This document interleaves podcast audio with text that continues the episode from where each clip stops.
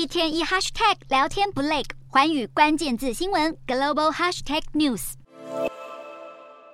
中共军机又进犯我国防空识别区。根据国防部公布的资料，截至二十六日早上六点，一共有十架次的中共军机和三艘军舰在台海周边活动。国军则表示会严密监控共军状况。中国这几年在台海的挑衅举措日益频繁，令外界担忧台海战争的可能性是否越来越大。不过，美国中央情报局局长伯恩斯二十四日受访时则不这么认为。伯恩斯认为，中国的野心固然要严肃看待，但这不代表台海冲突一定会发生。尤其是看到俄罗斯在乌克兰的挫败，想必会让中国再三思。其实，中国要进犯台湾也并不容易。日本智库四川和平集团日前就举行了台海战争的兵推，结果显示战争两周就会结束，中国将会落败。首先，战争一开始，日本会宣布进入国家非常事态，并且开放部分自卫队基地给美军使用。而如果中国决定要攻击自卫队基地，日本也会提高危机，进入存立危机事态。这时候，日本会出动护卫舰、战机等，甚至是对中国的飞弹攻击。最后，在共军补给线被切断、美日掌握制空权后，中国会战败。根据日方兵推，共军会伤亡四万人，国军则是一万三千人，美军和自卫队则分别是一万七千人和两千五百人。虽然兵推的结果是中国失败，但如果中国继续扩军，一旦开战，还是会有许多变数。因此，各方都没有乐观的本钱。